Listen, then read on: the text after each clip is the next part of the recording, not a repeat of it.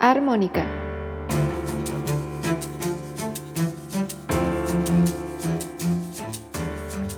Pláticas musicales inesperadas.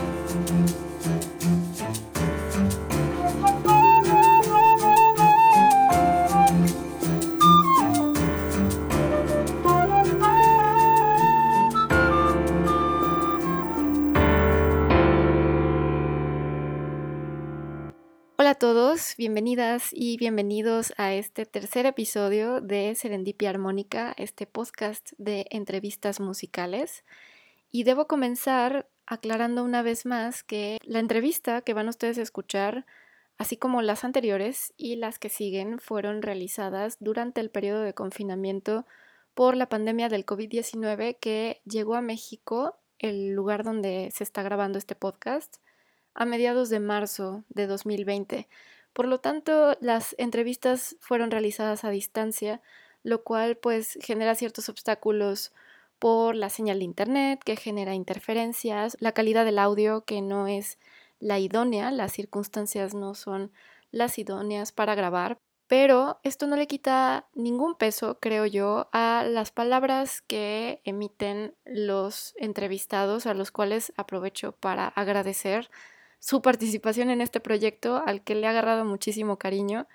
Les agradezco tanto a los participantes que ya están al aire, digamos, que ya están en la red, como los que vienen en un futuro, porque ha sido una oportunidad para poder enfocar la mente en otras cosas y para poder regresar un poco las energías a pues al trabajo, a lo que afortunadamente llamamos trabajo que gira en torno a la música. Y entonces, ya entrando en materia, mi nombre es Florencia y en este podcast entrevisto a músicos, pero también a personas relacionadas con el mundo de la música sin que necesariamente sean músicos profesionales. Eh, esto no implica que sus vidas laborales, académicas o personales no giren en torno a ella. Y es el caso del entrevistado de hoy, quien es un profesional de la laudería. ¿Qué es la laudería? Pues es la construcción de instrumentos musicales y en este caso el entrevistado se especializa en la construcción de instrumentos de la familia del violín. Y él es graduado de la Escuela de Laudería del INVAL, del Instituto Nacional de Bellas Artes y Literatura en Querétaro, México, ha realizado cinco estancias en Mendoza, Argentina, bajo la tutela del maestro laudero Agustín Rosso. Es miembro activo de la VSA, la Violin Society of America, en inglés. Realizó una estancia en Cremona, Italia, donde trabajó en el taller Rives St. Just, bajo la tutela de los maestros lauderos Sebastián Rives y Marianne Just.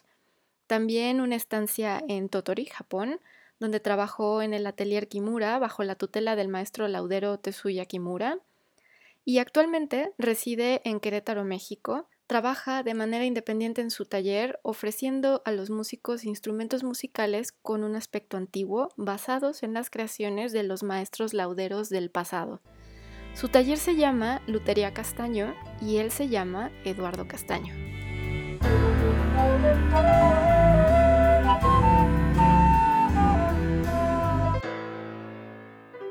Hola Lalo, ¿cómo estás? Buenas. Bien, bien, ¿y tú? Bien, bien, también. ¿Cómo, cómo vamos ahora ya en una diferente etapa de confinamiento y empezando disque a salir y no sé qué? ¿Tú cómo vas con eso? Bien, igual no, no han habido muchos cambios en, esta, en este confinamiento, sinceramente, con las debidas medidas de sanidad y de distanciamiento social, pero no ha habido gran cambio en mi diario. Sí, afortunadamente tú has podido seguir trabajando en tu taller sin problema, ¿no? Sí, justamente entonces es la rutina del diario. El taller queda como a 3, 4 minutos de la casa, entonces casa, taller, taller, casa y así es la rutina, entonces no hay mucho que, que se haya cambiado, sinceramente. Qué bueno. Afortunadamente, Afortunadamente, sí, me da mucho gusto. Eh, pues muy bien, a ver, pues ya entrando directamente al tema. ¿Cómo llegaste a la laudería? ¿Cómo fue tu primer encuentro con la laudería? Mm, mi primer encuentro en sí fue desde pequeño en el sentido de que desde temprana edad me, yo ya tenía conocimiento de lo que era esta profesión, ¿no? Más que nada por mis abuelos, porque ellos, en especial mi abuelo, que era médico ortopedista, pero era violonchelista por hobby. Y bueno, llevaba su violonchelo a un gran amigo suyo que es nada más y nada menos que Lufty Becker. Entonces, desde que tengo memoria, Lufty Becker visitaba la casa de los abuelos y pues se iba ahí a platicar, a tomar un café, galletas y bueno, yo lo conozco desde pequeño. Lufty Becker, que quede claro, ¿no? Que fue el que eh, el director, el primer director de la escuela de la uh IMBA. Exacto, exacto. Entonces, bueno, desde ahí ya tengo el conocimiento de lo que significaba esta profesión, por así decirlo, ¿no? Ahora, de cómo llegué a ella, bueno, esa ya es otra historia, ¿no? Que fue hasta la preparatoria. Nunca había, nunca había tomado en cuenta, hubo opción para llegar a ella. En la preparatoria yo quería, bueno, más bien, desde muy joven quería, dibujaba mucho más bien, dibujaba en todos momentos, en todos lugares. Y me fui perfeccionando, hasta tomé clases, me, me formé artísticamente en lo del dibujo. Y ya la preparatoria tenía pensado como algo, que llevara el dibujo, ¿no? diseño gráfico, diseño industrial, todo eso se me daba bastante fácil. Solo en cierta época de la preparatoria, ya casi al final, hubo una semana vocacional y bueno, este, que nos ayudaban para seleccionar la carrera que mejor nos iba, ¿no? Para ser honesto, esa semana vocacional no me sirvió de nada, solo, solo el último día que fue la despedida de la semana vocacional. Ajá, ¿por qué? El evento este, simplemente nos dijo, bueno, y para despedida agarren un papel en blanco y en el papel en blanco escriban eh, yo nací para. Y después de esas palabras deben, debíamos de poner eh, verbos, eh, acciones o acciones que a nosotros nos gustaba hacer, ¿no? Entonces, naturalmente yo puse, yo nací para dibujar, para el arte, para la música, porque igual desde muy joven, desde los cinco años me instruí en la música, ¿no? Y ya cuando lo pusimos, el Señor nos dijo, bueno, ya para despedirnos simplemente tengan en pensamiento que todos esos verbos fusionenlos y busquen una carrera que tenga todos o la mayoría de esos verbos. Entonces lo fusioné y al inicio no tenía ni, idea, ¿no? Pero lo, con mis padres y fue así de, a ver, ¿podrías hacer algo de diseño relacionado con instrumentos musicales? Y yo, pues sí, eso sería lo y me dijeron, pero además quieres construirlos. Y yo, ah, no lo había tomado en cuenta, pero creo que me llama bastante, ¿no? Y ellos, ay, pues no busques más, laudería. Y yo, ah, sí, ¿verdad? Me metí la, página web, pedí el, plan de estudios, el examen de admisión y todo, y me llamó muchísimo la atención. Y a partir de ahí dije, bueno, de aquí soy. Y ya se hizo el examen de admisión, se quedó en la escuela y ahí comenzó, ¿no? El, viaje, por así decirlo. Oye, entonces te gustaba muchísimo dibujar y dices que la laudería no se cruzó por tu mente hasta, hasta la prepa. Y entonces antes, ¿qué pasaba por tu mente en cuestiones de, de profesión, de ocupación? Bueno, si nos vamos muy, muy, muy atrás desde pequeño, además del dibujo, tenía cierta pasión por los dinosaurios, en cierto sentido, pero no, no una pasión con poco cimiento, digamos. Sí, sí. Mis padres me regalaban enciclopedias de nivel científico y yo las devoraba, ¿no? Tenía casi el conocimiento general de muchas especies de los periodos y hasta nombres científicos. Entonces, estaba muy empeñado a ser paleoartista o paleontólogo. Sí, sigo teniendo mis libros de la Scientific American y entonces... Claro, sí, sí, sí. Eh, sí, son un agradable recuerdo. Simplemente se fue apagando no el interés, sino el enfoque Entonces seguía investigando, seguía, me seguían encantando, pero ya no lo veía como algún, como algún futuro profesional, simplemente por el gusto de investigar y de saber, ¿no? Ah, seguía con la formación musical, como había mencionado, empecé con el piano.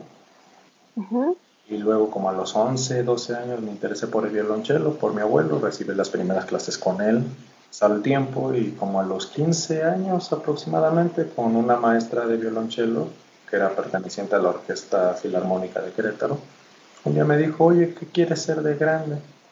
Y yo le dije, ah, pues quiero ser violonchelista. Y para la sorpresa de todos, se rió, se rió a, gran, a gran volumen y hasta le salieron lágrimas, lo recuerdo.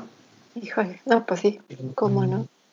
no fue impactante ni malo para mí, simplemente se rió mucho esta mujer y me dijo, ¿en verdad?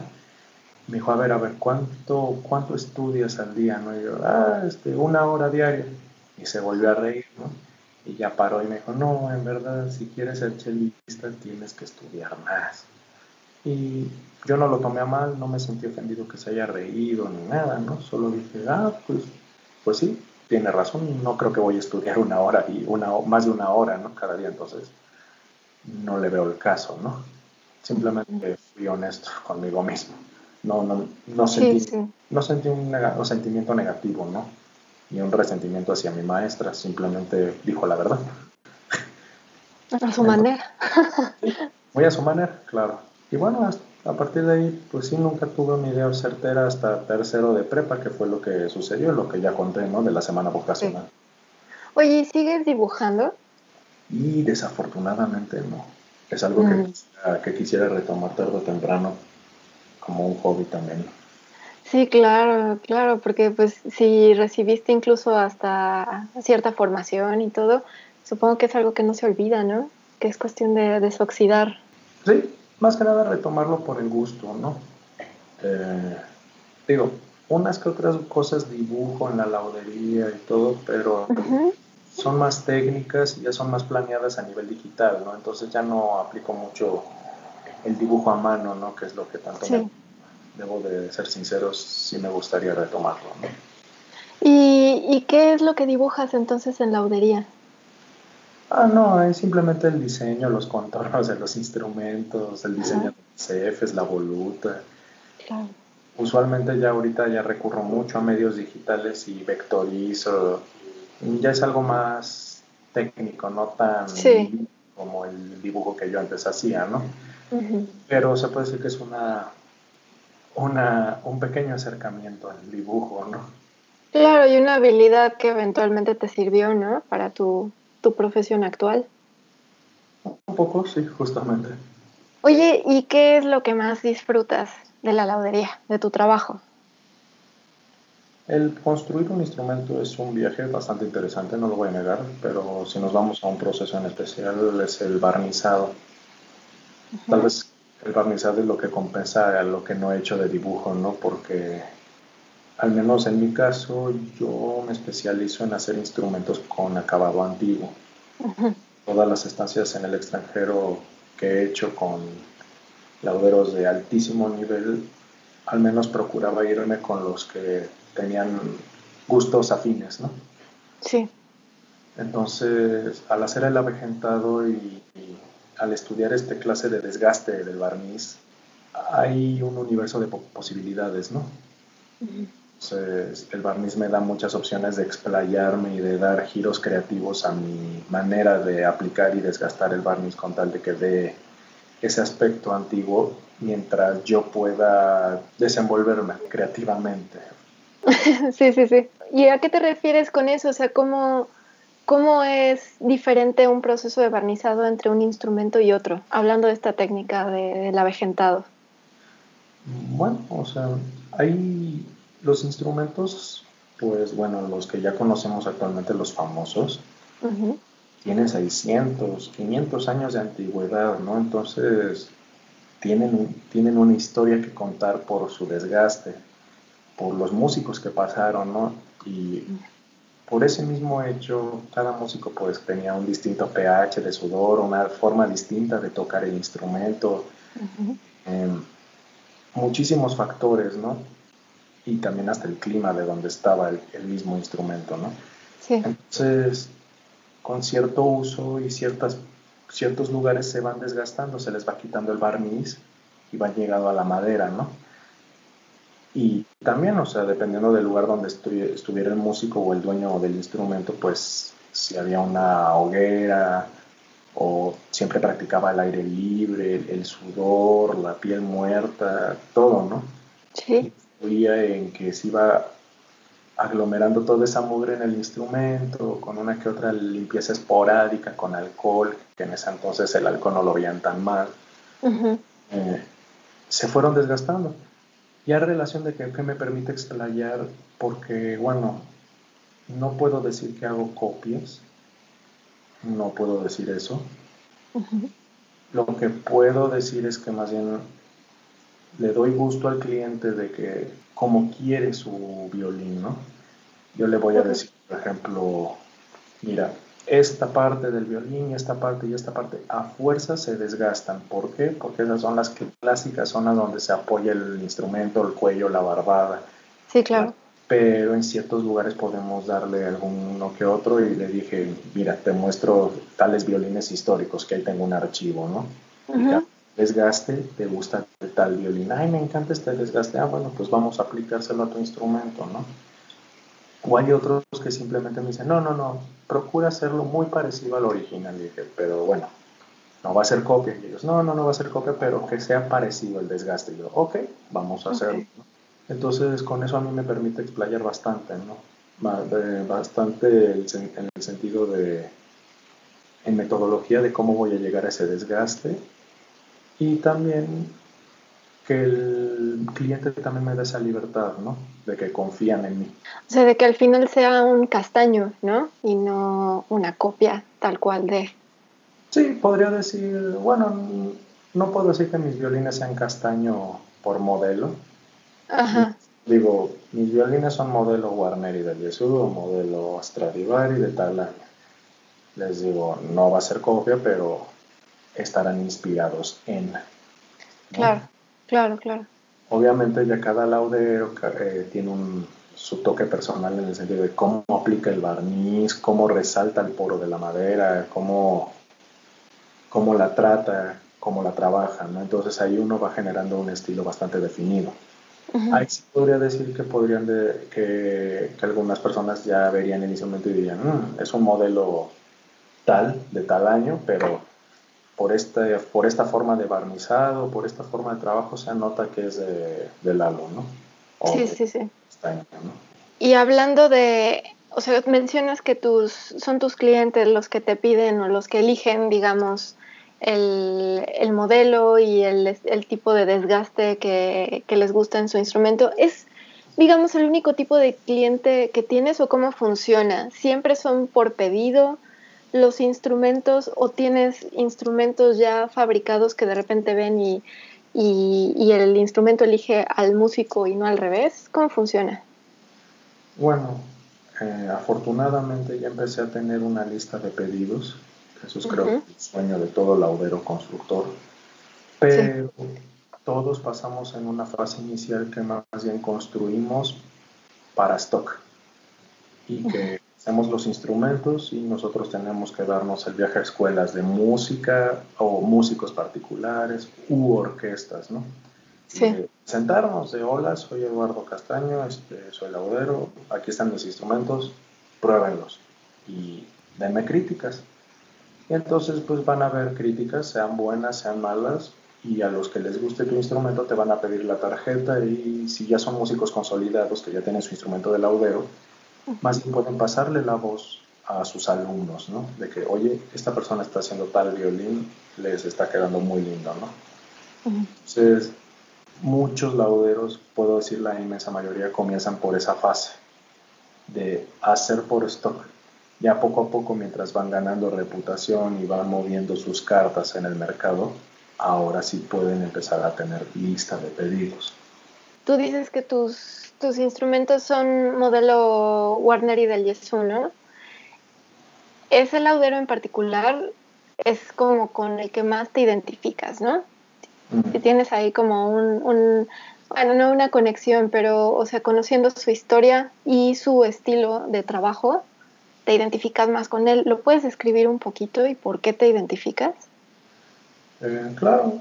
Eh, bueno, tal vez porque mi formación desde que era pequeño, tal vez era una formación bastante estricta, muy ordenada, muy disciplinada, muy pareja, que tal vez por eso me identifico un poquito más con Warner y porque es totalmente lo contrario. Ah, ok. Porque el, en especial los modelos de Warner y tardíos. A que vamos, porque el Warner y temprano todavía tenía reminiscencias de sus colegas, todavía no tenía un estilo definido. Sí. Su trabajo de su trabajo de construcción era impecable, no le pedían nada a Stradivari o a sus otros colegas.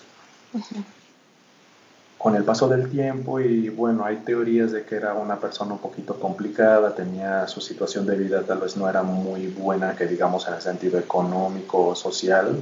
Entonces había teorías de que tenía ciertos problemas de alcohol o de, de deudas o de apuestas bueno y en su periodo tardío es, eh, su trabajo dista bastante de lo primero que se, se ha registrado de él, ¿no?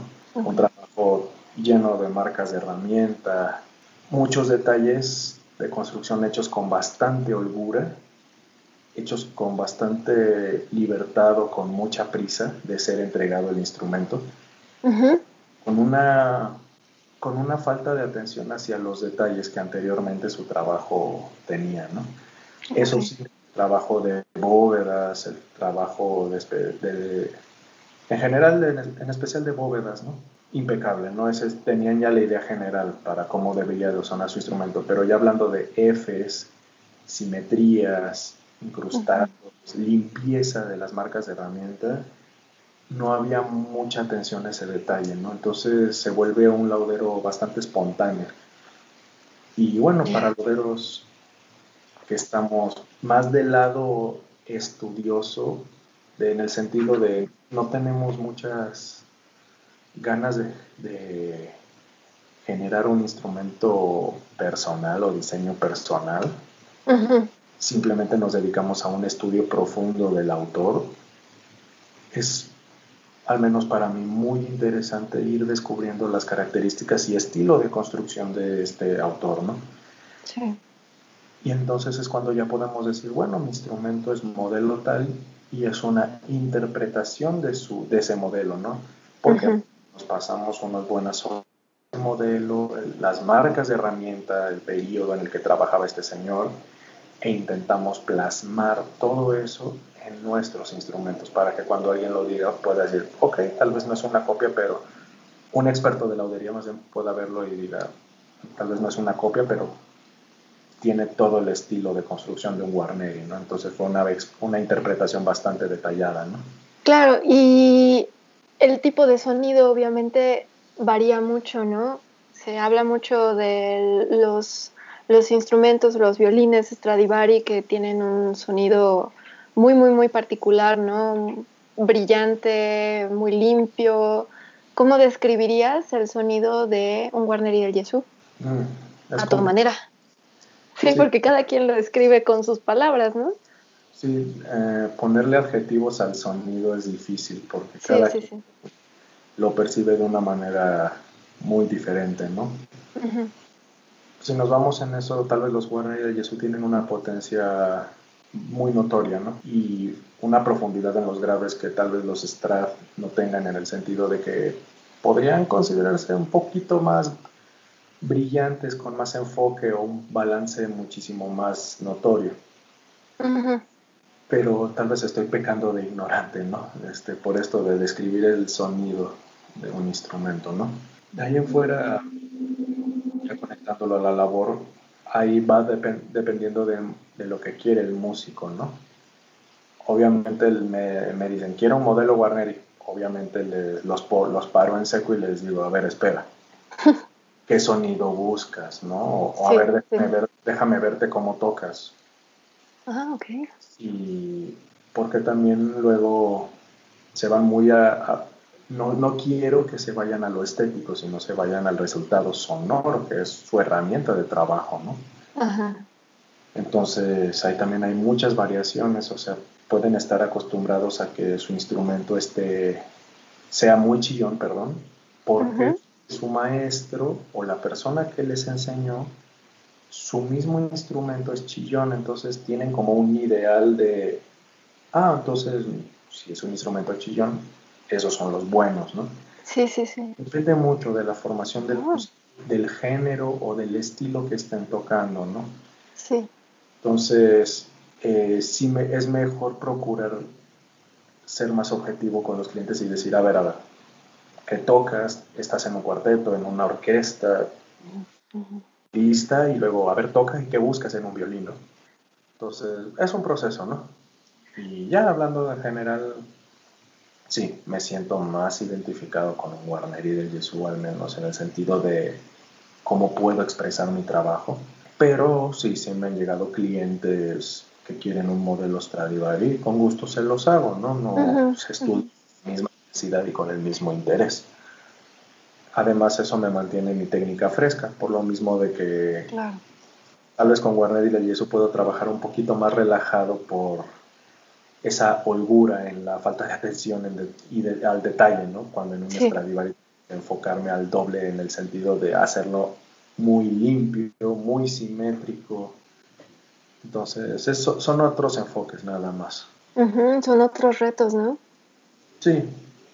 Y me imagino que, bueno, de entrada, no sé si ya tengas tiempo, pero para ti hacer un instrumento que no va a ningún cliente en específico, o sea, que de repente es, voy a hacer uno a como yo lo quiera hacer, te da todavía más libertad, ¿no? Sí, claro.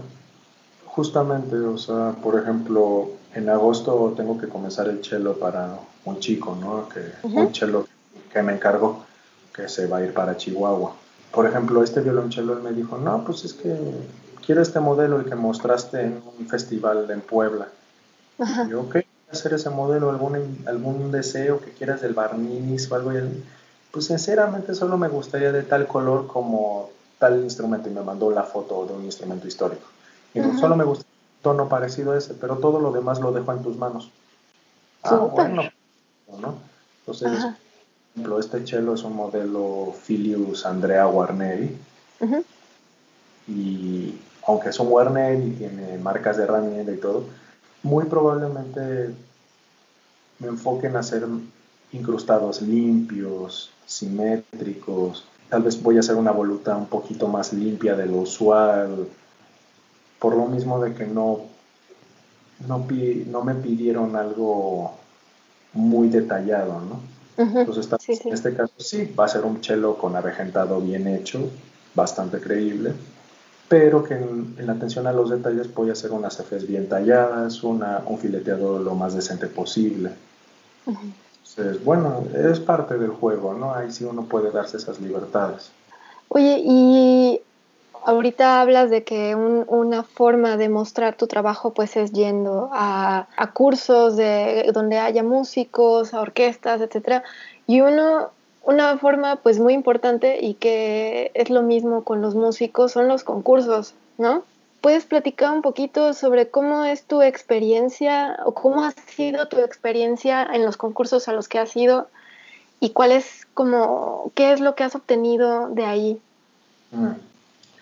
Eh, bueno, en sí, de hecho, solo he ido, hay que ser sincero, solo he ido a un concurso ¿no? internacional de laudería, pero ese concurso me abrió muchísimo las puertas a lo que fue ya, a lo que ahorita actualmente estoy haciendo ¿no? y desarrollándome profesionalmente. Antes del concurso yo había hecho unas otras estancias en Argentina, en Mendoza, con mi maestro. Y sí, iba mejorando y todo y le comenté, oye, ya me inscribí, ya soy miembro y voy a ir al concurso internacional de laudería en Cleveland. Y él me dijo, venga. Entonces, eh, mientras él trabajaba, yo hice un violín igual en su taller.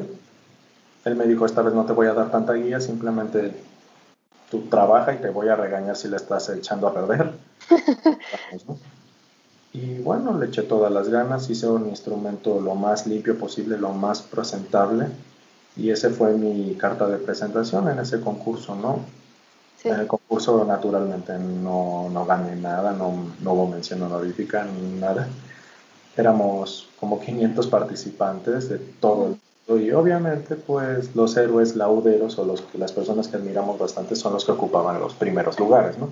Sí. Pero lo que me gustó es que hay dinámicas de los jueces en que una vez pasada la premiación puedes ir con los mismos jueces bajo cita y ellos mismos te van a decir críticas y observaciones hacia tu trabajo, ¿no? El, por qué perdiste tantos puntos en la evaluación o Excelente. qué no de hacer así. Entonces, lo curioso de esas citas, cuando fui con los jueces, y que me encontré con otros colegas, amigos lauderos que hace años no veía, fue que todas las observaciones que me hicieron, todas fueron las mismas. ¿Cuáles eh, fueron más o menos?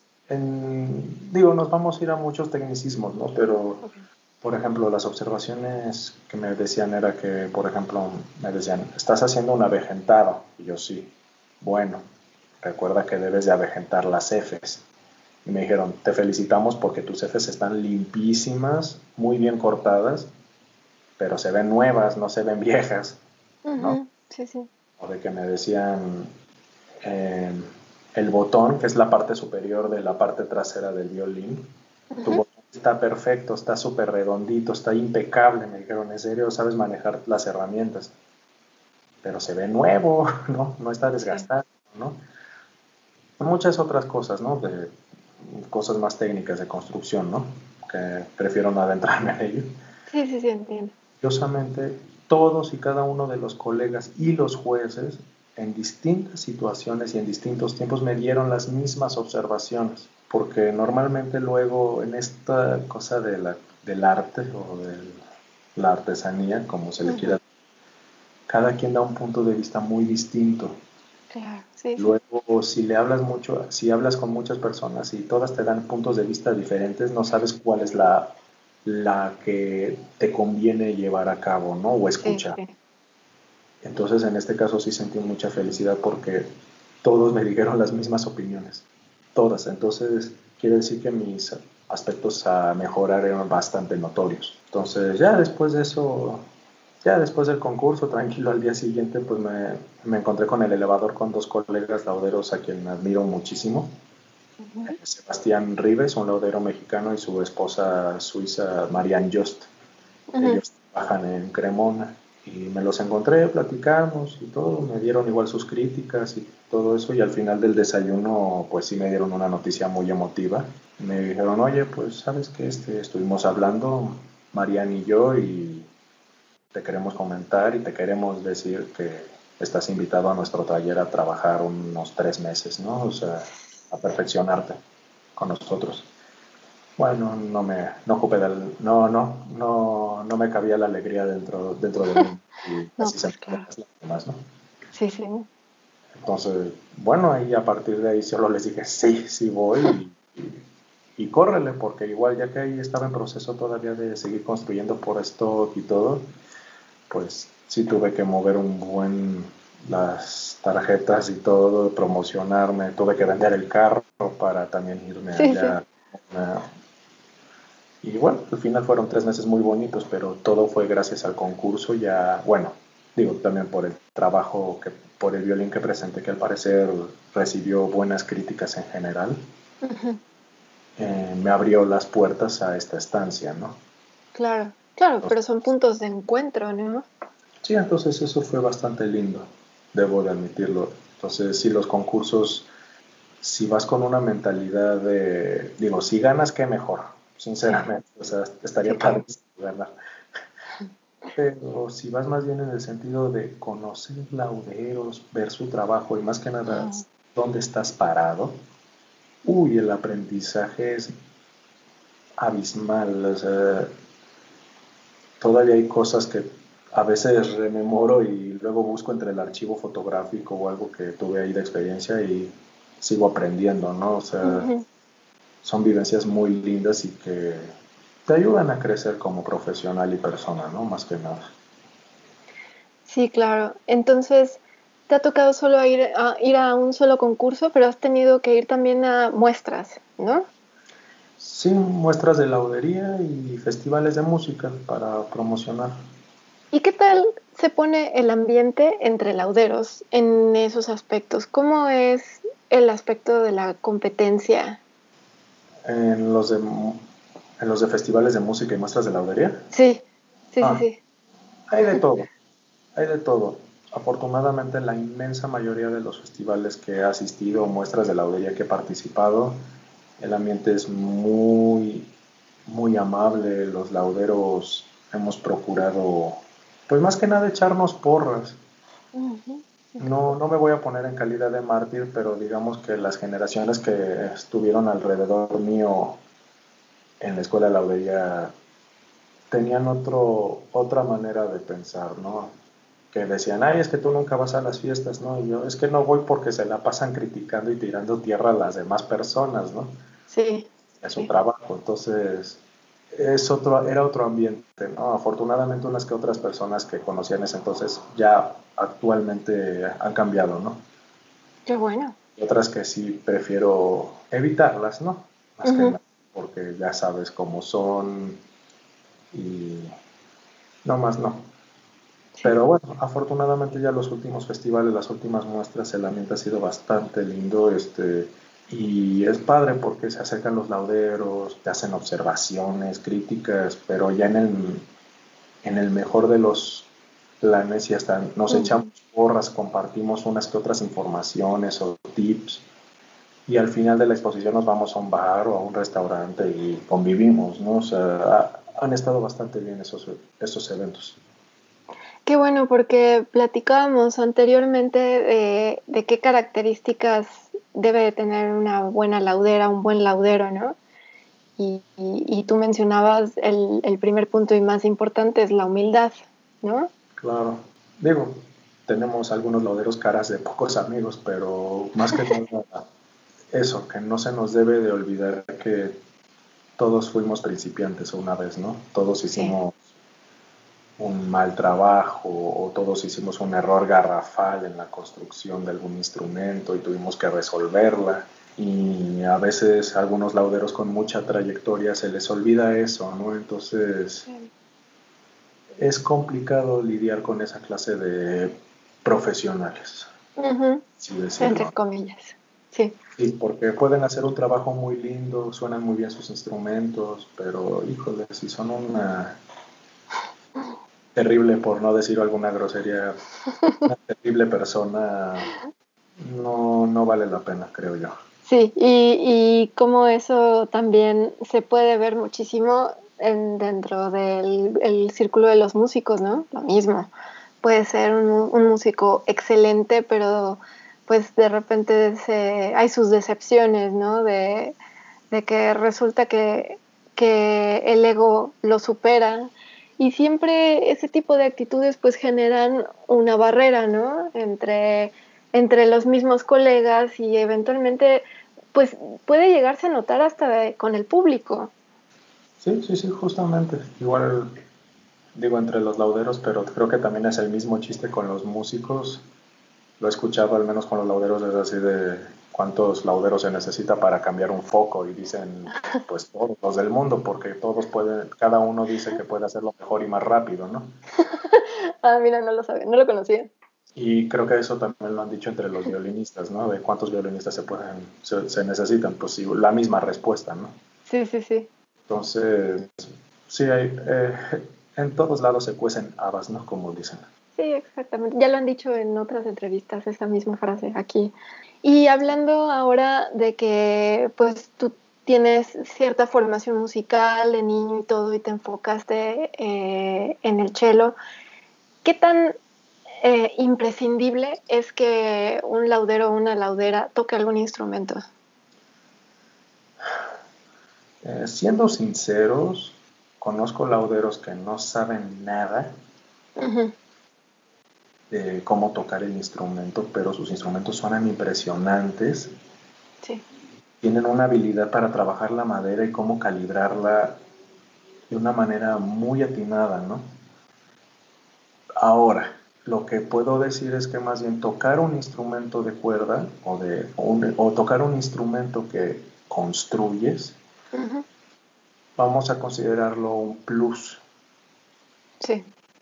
Eh, porque pues, si al final eres violinista y terminas un violín, pues tienes el chance de poder tocar ese violín y ser crítico antes de que lo lleves con un violinista profesional, ¿no? Porque así antes le das, ah, le das mantenimiento eh, ya basándose en lo que tú has escuchado y has probado el instrumento. Lo mismo pasa con la viola y el cello, ¿no? Entonces, más que nada vamos a ponerle como un punto extra en la formación del laudero o en la vida del laudero, ¿no? Si tocas un instrumento, pues qué, mejor. Es otra herramienta para que sigas perfeccionándote, ¿no? Claro. Hasta ahí no, no puedo decir que es totalmente necesario, pero sirve de algo, ¿no? Obviamente, ¿no? No, no te va a quitar nada, ¿no? Claro. Como, como todo. Oye, y muchos lauderos le ponen nombre a sus instrumentos y tú eres uno de ellos. ¿Por qué le pones nombre a tus instrumentos? Ah, simplemente porque soy un romántico sin remedio, ¿no? Más que nada, no me gusta ponerle violín número uno, violín número dos, violín número tres. Prefiero ponerles nombres porque siento que al final son una parte de mi vida, ¿no? La hice en cierto periodo de mi vida, ¿no? Claro, claro.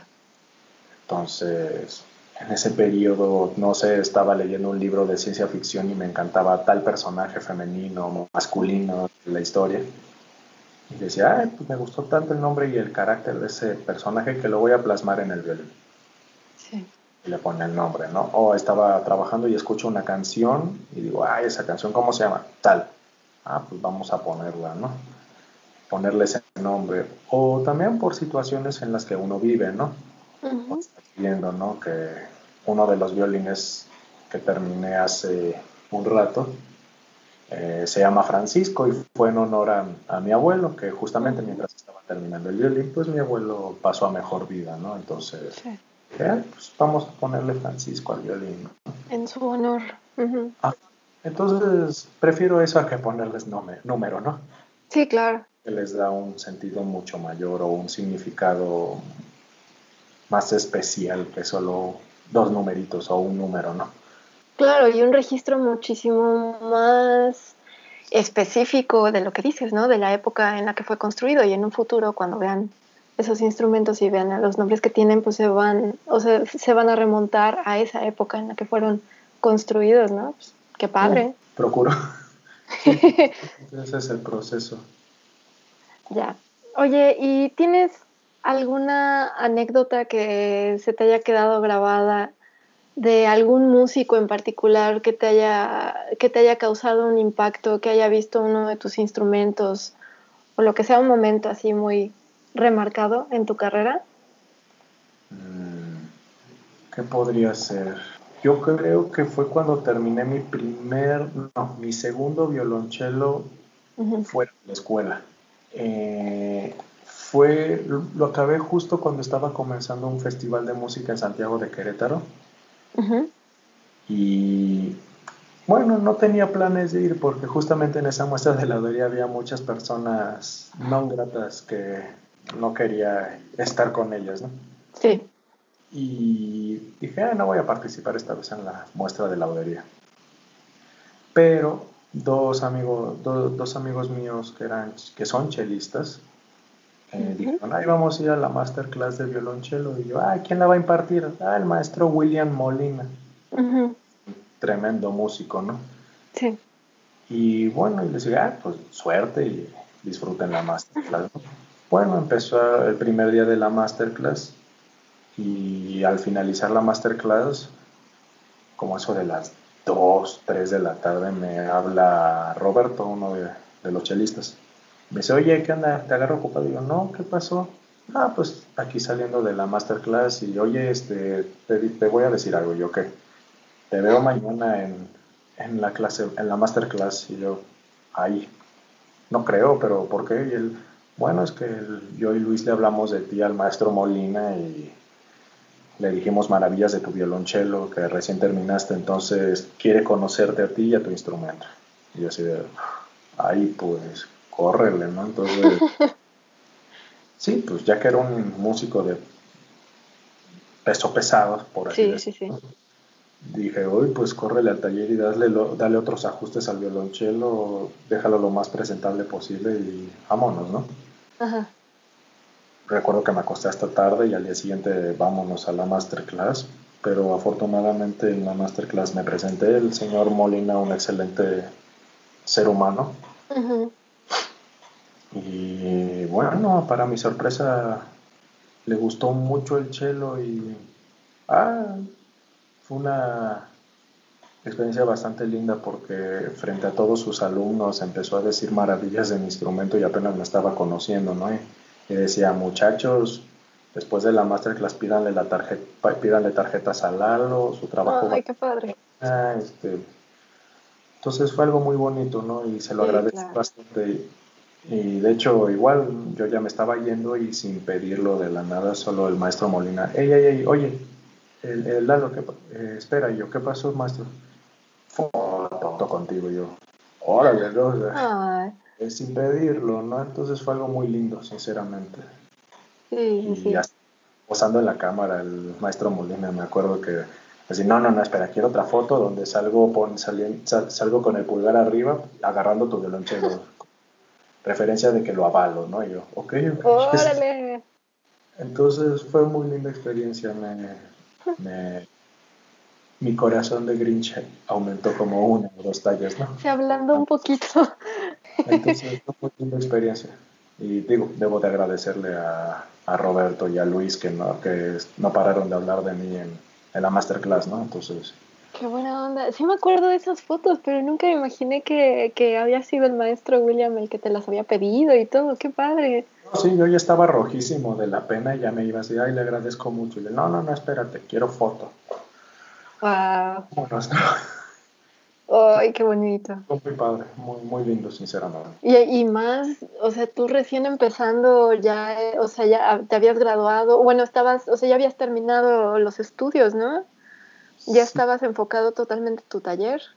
Sí, fue como en 2014, creo. Creo, sí, 2014 aproximadamente. ¿Has tenido también oportunidad de tener de cerca y de ver de cerca instrumentos originales ah. ahí casi casi entre tus manos, ¿no? ¿Puedes mm. platicar también un poquito cómo ha sido esa experiencia? Sí, eh, afortunadamente he tenido unas que otras vivencias de esas, pero creo que también la que más ha significado fue una que ocurrió en noviembre del 2019, hace poco. Sí. Bueno, por mi trabajo y por una estancia que realicé en Japón, eh, causé muy buena impresión a mi maestro y a varios colegas suyos. Entonces después de la estancia me volvieron a contactar y me dijeron, oye, va a haber muestra internacional de laudería aquí en Japón, estás invitado, ¿no? Y pues también no cabía de la, no cabía de la emoción y me Entonces después ya este, en la exposición conocí excelentes colegas, excelentes músicos, todo fue muy lindo, ¿no? Eh, pero ya al final de la exposición, uno de los colegas con, los, con el cual me llevé mucho, que se llama Yusuru, este chavo, que es muy pequeño el mundo de la laudería, eh, este chavo me dijo, ah, yo, estuve, yo viví 12 años en Cremona y conozco a Sebastián y a Marian súper, las personas con las que estuve yo, ¿no? Somos muy amigos y los quiero mucho. Y yo, órale, qué padre y como que compenetramos bastante, pero al final de la exposición sí me dijo, oye, ¿qué vas a hacer mañana? ¿no? Y yo, em, pues nada, solo descansar. Y él, ok, ok, este, nos vemos a las 12 en la estación del metro de Shibuya, ¿no? Y yo, ok, me dijo, vamos a ir a un taller. Bueno. Entonces Sí, fuimos a un taller, pero se me cayó la boca al suelo cuando vi qué taller íbamos, ¿no? Entonces el taller se llama Matsuo, que es uno de los dealers más renombrados allá en Japón, ¿no? Se puede Entramos y todo. Y esta invitación fue por iniciativa de Yusuru y del maestro de Yusuru. Su maestro vino a, a la exposición donde yo estaba en Japón, vio mi trabajo y al parecer el maestro de Yusuru le habló muy bien de mí. Le comentó unas cositas que me dijo, Lalo debe de mejorar en esto, en esto y esto, y debe de seguir viendo instrumentos musicales, ¿no? Antiguos, para que sea una idea más amplia. Me terminé enterando que creo que el, el maestro de Yusuru y Yusuru agendaron una cita y me invitaron por lo mismo. Entonces, bueno, en esa cita nos presentamos con el señor Matsuo y todo, y en el taller tenía dos vitrinas grandes donde había dos violines, ¿no? Entonces decía, ahora le han de ser violines de los importantes, ¿no? Bueno, ya hablando con él y todo y platicando, se levanta y abre las vitrinas y pone los dos violines en la mesa, ¿no? Y no era nada más y nada menos que un, un Nicolo Amati y un Carlo Bergonzi, ¿no? Entonces yo me le quedé viendo así de, ¿es en serio? Y él, sí, claro, puedo tocarlos y verlos y todo eso, ¿no? Entonces nos dio a, a mí y a Yusuru como una hora para ver los instrumentos y hacer anotaciones y verlo lo más, posible, lo más cerca posible y experimentar toda esa emoción, ¿no? Sí. Entonces estuvo bastante lindo, sinceramente, y también es otra de las experiencias que dice, las guardas bastante en, el, en la cabeza y en el corazón, ¿no? Sí, claro, claro, y que sin duda tienen una gran influencia en tu trabajo actual, ¿no? Y que absorbiste un montón de, de, de cosas que a lo mejor ahora ya puedes aplicar. Y, y yo sé que en tu taller, no, tu taller casi nunca está en silencio, ¿no? Si no es que nunca. Mm, sí. Y entonces, pues, ¿qué música se escucha en el taller de Eduardo Castaño? ya, ya, ahora sí. viene, viene. El taller nunca está en silencio, ¿no? Simplemente estar escuchando música. Pero sí, lo usualmente que escucho y que es lo que les sorprende o les sorprende a los clientes cuando vienen al taller es que usualmente estoy escuchando pues como death metal, rock metal, etcétera, ¿no? Todas esas variaciones del género. Sí.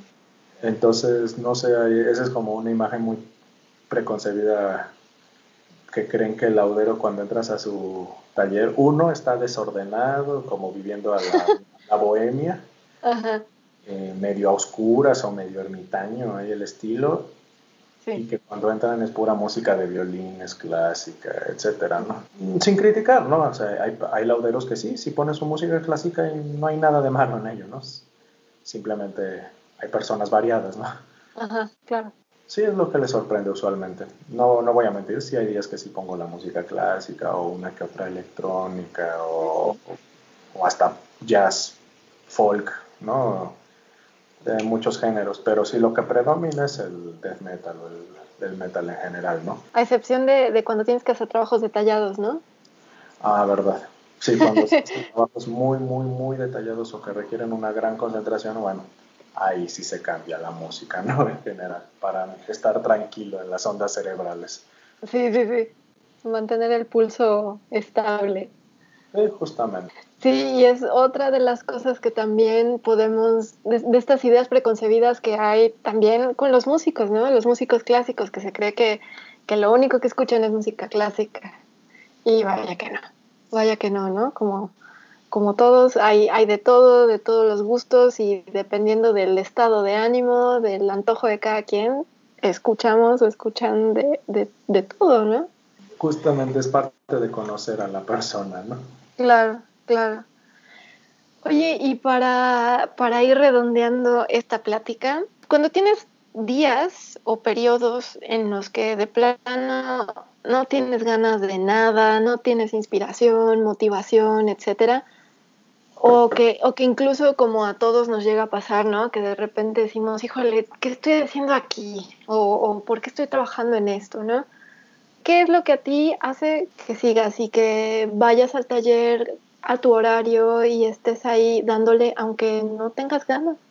Mm. Bueno, haciendo la excepción de lo de la, de lo de la cuarentena y el distanciamiento social, ya en la vida normal, por así decirlo.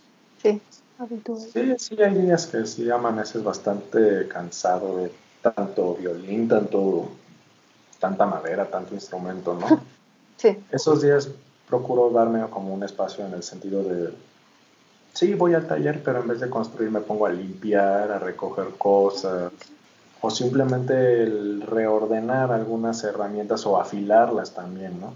Eh, más que nada por lo mismo, hay días que hay que ser sincero, uno amanece cansado de su profesión, ¿no? Sí. Se requiere un pequeño periodo de desconexión y al día siguiente ya estás bien. Ya para lidiar con el diario, sí procuro decir antes de acostarme o algo así de, a ver, ¿qué tengo que hacer mañana? Esto, esto y esto y el otro, ¿no? Entonces ya con eso me, me despierto mentalizado sobre lo que tengo que cumplir ese día, ¿no? Sí. Porque al final de cuentas, ya que nosotros somos los dueños de nuestro propio negocio, pues día que no trabajamos es día que perdemos dinero, ¿no? Al final de cuentas, en el sentido de la, entrega de nuestro instrumento se va a atrasar, por ejemplo, y si se atrasa, pues el pago no va a llegar a tiempo, ¿no? Claro, ya quedaste mal con el cliente y problemón. Sí, entonces, más que nada es eso, ¿no? ¿Has tenido periodos en los que de plano te has tenido que desconectar del taller? O sea, que has dejado de ir unos días o algo así. Usualmente tengo como una, una rutina, por así decirlo. Ajá que me la enseñaron, no me la enseñaron, pero como que coincidieron conmigo unos que otros maestros de terminas un instrumento en blanco y qué es terminar un instrumento en blanco cuando ya encasas el mango, ¿no? Ya pones el mango con el cuerpo y coincidió al menos en mi estancia en Japón, en mi estancia en Cremona, de que terminas de castrar un instrumento y terminando eso te vas a tu casa, te agarras una cerveza y te relajas, ¿no? ese es un método para mí, ¿no? De olvidarme, ¿no? De, pausa. Terminé en blanco, ahora empieza la preparación, tallado final y barnizado, ¿no? Y otro es cuando ya termino del instrumento totalmente barnizado y que eh, por el barniz que yo utilizo tengo que dejarlo reposar un buen rato en la cámara de rayos ultravioleta. Okay. Son tiempos muertos, ¿no? De que no le puedo tocar nada, no le puedo hacer el montaje de ponerle clavijas, cuerdas, puentes. Entonces esos días también me relajo porque digo, se está secando, entonces en el mientras, pues lo mismo, reordeno el taller, lo limpio, o si me doy un día, un día o dos libres así de que me puedo despertar un poquito más tarde y prefiero hacer algo más de home office, responder mails o leer un libro, ¿no? Sí, sí. Sí, entonces son como dos, tres días de reposo, ¿no? Por así decirlo. Ajá, y que el, y que el proceso natural te, lleva a eso, ¿no? Interesante.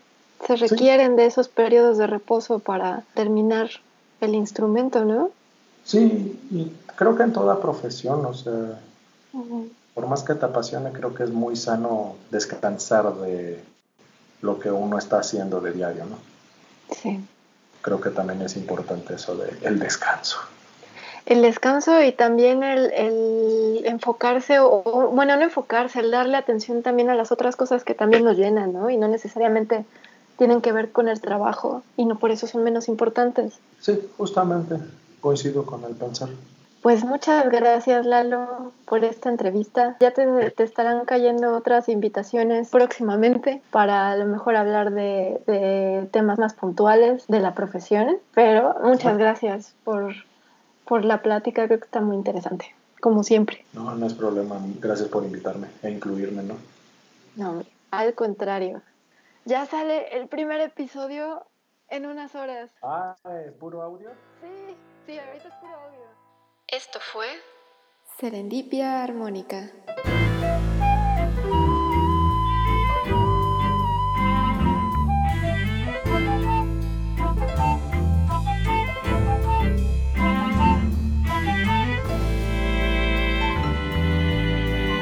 Nos vemos.